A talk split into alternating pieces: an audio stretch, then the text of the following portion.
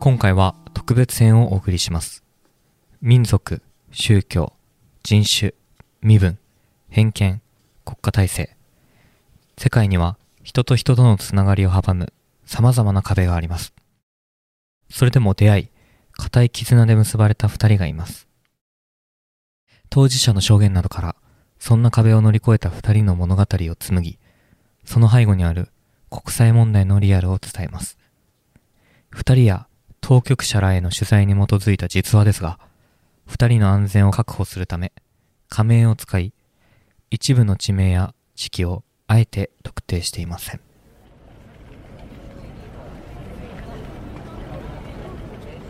2000年代のある年晩秋のモスクワ私ユン・ミナは韓国系の店やレストランが集まる南部の通りを歩いていた。韓国系の店がそれほど多いわけではない。韓国料理のレストランのハングルの看板がちらほら見えるような場所だ。ああ退屈だな。この頃の私の心境は、その一言に尽きた。韓国の港町で1970年代末に生まれた。幼い頃からの夢は、ピアノ奏者として外国で活躍すること。高校時代にロシアの有名な音楽学校に留学した。それから約10年が過ぎ、ロシア語の通訳になって暮らしていた。30代も半ばに差し掛かっていたが、出会いもなかった。理想のパートナー像はスマートで仕事ができる人。でも、韓国人の男性はロシアの大学への留学生も通訳をする仕事相手も私を頼るばかり。自分で道を切り開く、そんなたくましい人はいないのか。頼られることにうんざりしていた。そんな気持ちを紛らわそうと、私はよく韓国書籍の専門店を訪れた。胸元にリボンをあしらった白いブラウスと黒のタイトスカート。丈の高い革のブーツ。長いモスクワ生活でロシア人のようなファッションも着こなせるようになった。書店は2階建て雑居ビルの1階にある。経営者は韓国人だ。100平方メートルにも満たない小さな書店だが、本棚にはハングルの背表紙がずらっと並ぶ。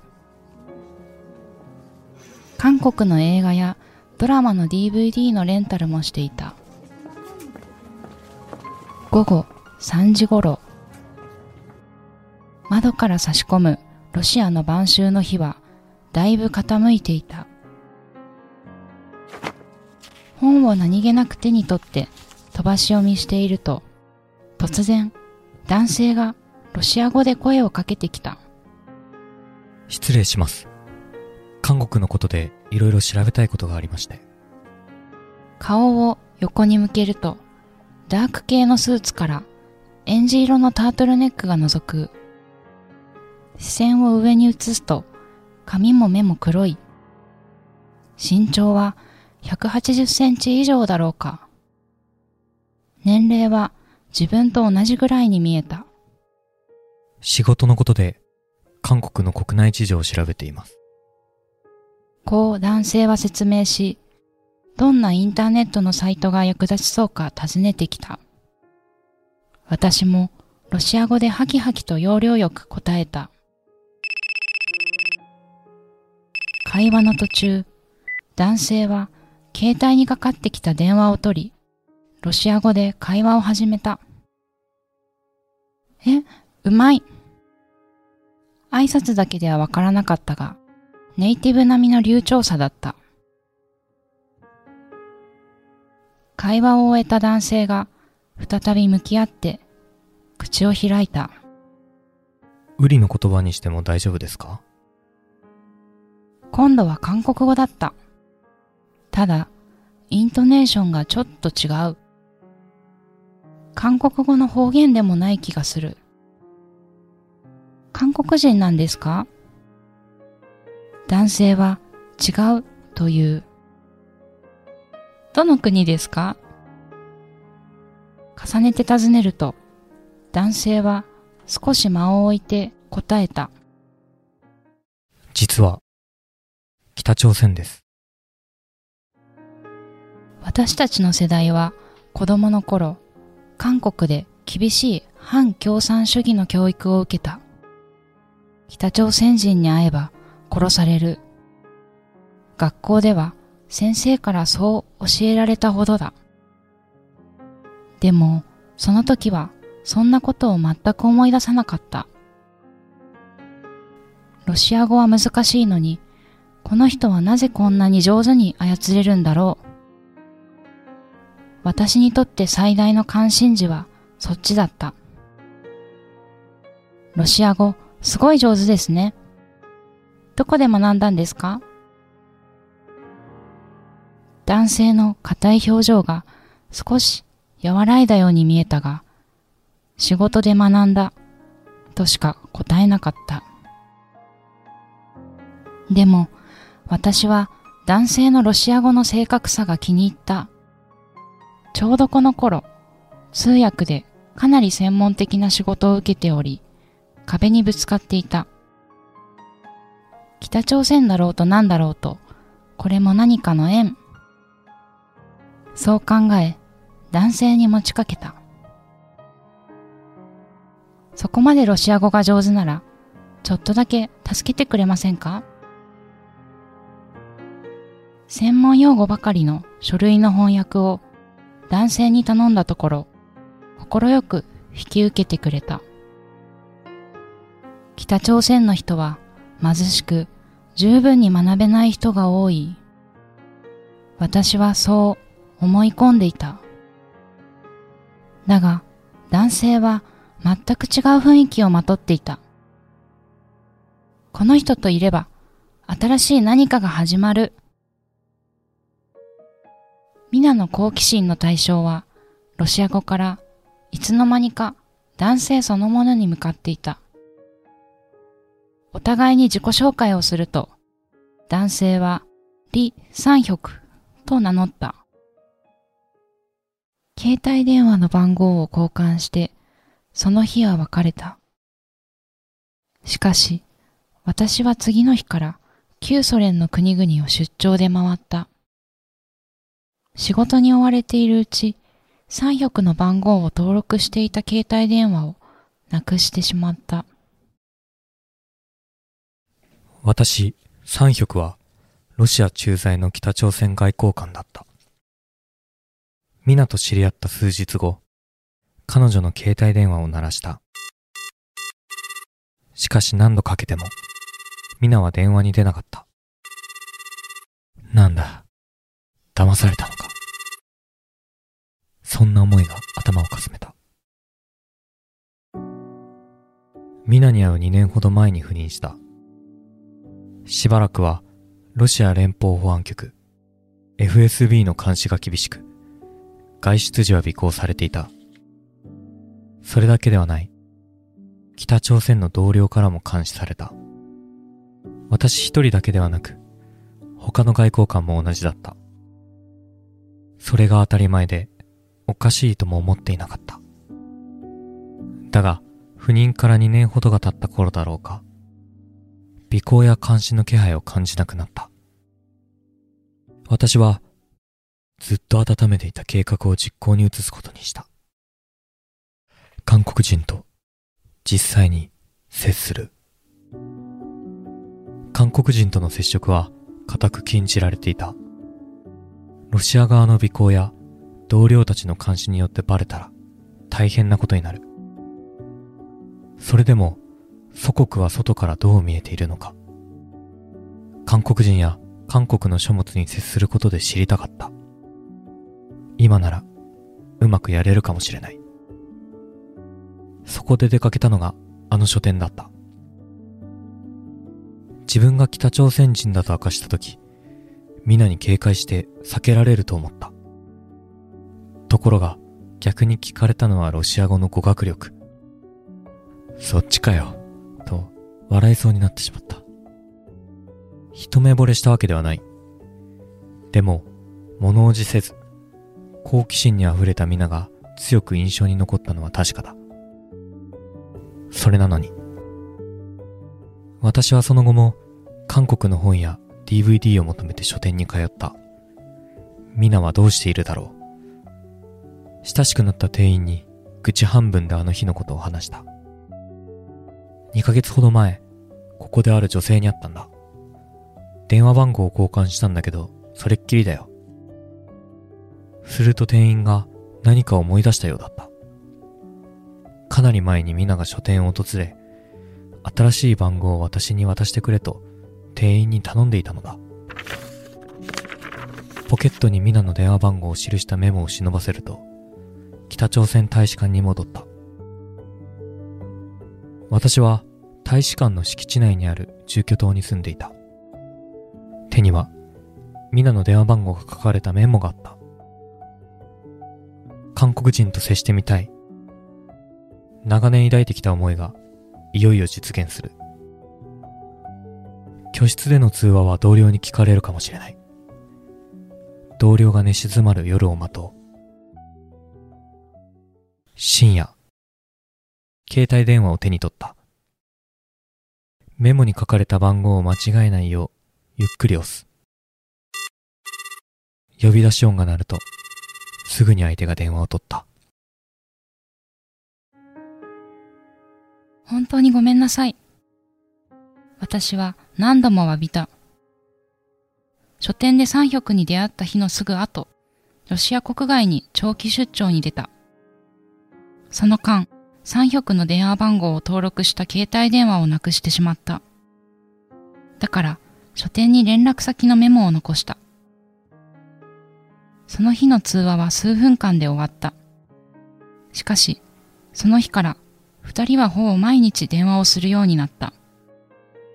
10分が20分に、すぐに1時間を超えた。三局は当初、自らの職業を打ち明けなかった。私が韓国の当局者であることを警戒したからだ。気軽に身の上話をするようになったのは、2ヶ月ほど経った頃。三局は北朝鮮の大使館に働いていると告げた。さらに会話を進め、外交官だと打ち明けられた。会話を重ねるうち、いつしか丁寧語をやめ、タメ口になった。私は三百を、おっぱと呼ぶようになった。お兄さんという意味で、女性が親しい年上の男性を呼ぶ時の言葉だ。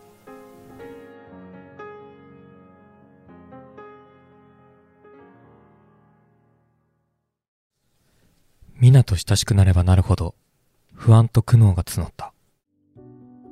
私は1970年代、政府機関に勤める父と北朝鮮の支配政党である朝鮮労働党の中堅幹部を務める母の間に平壌で生まれた。家柄が人生を左右する北朝鮮ではかなりいい層に入ると言える。幼い頃からロシア語を学んだ。大学を出て外務省に入った。韓国や米国などは腐った病的な資本主義社会と教育されてきた。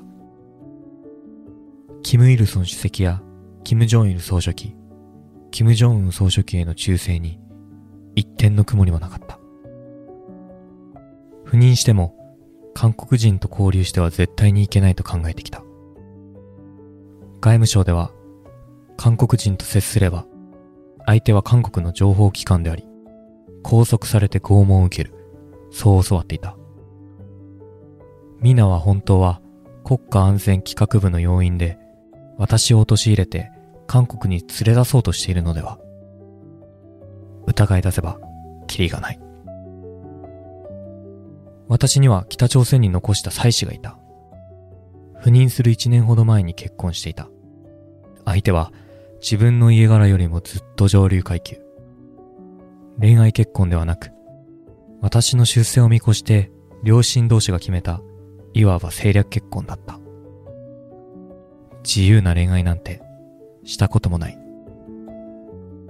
不妊の約1ヶ月前に子供が生まれた。家族3人で赴任するつもりだった。ところが、妻の一族が妻と生まれたばかりの子供を国外に出したがらなかった。結局、家族と引き剥がされた形で一人、ロシアに赴いた。現地で落ち着いてから妻と子供を呼び寄せようとした。だが、それも叶わなかった。そもそも妻の実家は、死女を国外に送るつもりはなかったのだ。月に一度ほど、手紙や写真で互いの消息をやり取りするだけの家族。それでも、しわくちゃの顔だった子供が、ふっくらと成長する様子を見て、会いたくてたまらなくなった。韓国人に会おうとしたのは単なる好奇心。そのはずだった。それなのになぜだろう。ミナと電話をするときは、心が癒されるような感覚に包まれた。自分を縛っていた固定観念が港の出会いで壊れていくのを感じた。板挟みとなった私の心は激しく揺れた。答えなど出るはずはない。そうして数ヶ月が過ぎた。ロシアで女性に花を贈る習慣がある国際女性デーを翌日に控えた3月7日、私は意を決してミナに電話をかけた。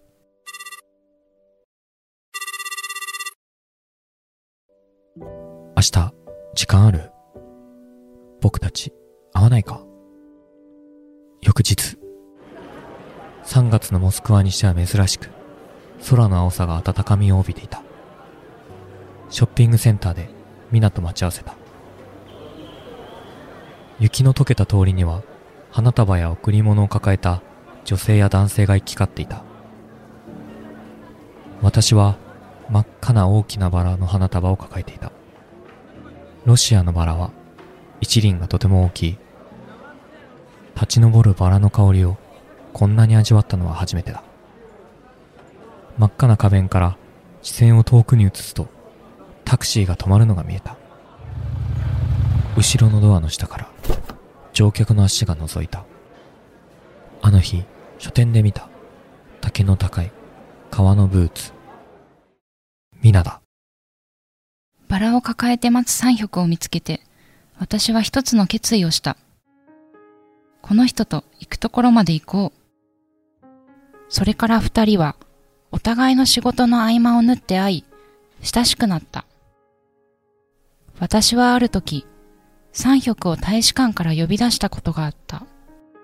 三百は仕事の途中で、紺色のスーツ姿だった。襟にはあった。キム・イルソン主席と、キム・ジョンイル総書記の肖像画をあしらった、あのバッジだ。この人は北朝鮮人なんだ。バッジをつけた三百を初めて見たとき、当たり前のことを今更思い出した。瞬間、怖さと何か冷たい感じが体の中を走った。出会った日にバッジを見ていたら、こんなに近づけなかったかもしれない。僕、韓国に行けば、ちゃんと暮らせるかな？交際が始まってから、三百が私に、そう、尋ねたことがあった。ミナには打ち明けたくない暗い事情があった。北朝鮮ではこの頃、紙幣の偽造や麻薬の製造売買に外交官は手をつけるな、という指示が出ていた。関わるつもりはなかったが、偶然、偽造紙幣の関係者と繋がってしまった。北朝鮮に帰国すれば処罰される。収容所送りか。堂々と家族のもとに帰れなくなってしまった。ある日、大使館員が行方不明になった。紙幣偽造に関わっていたのだ。一週間後、捕まって大使館の地下室に入れられた。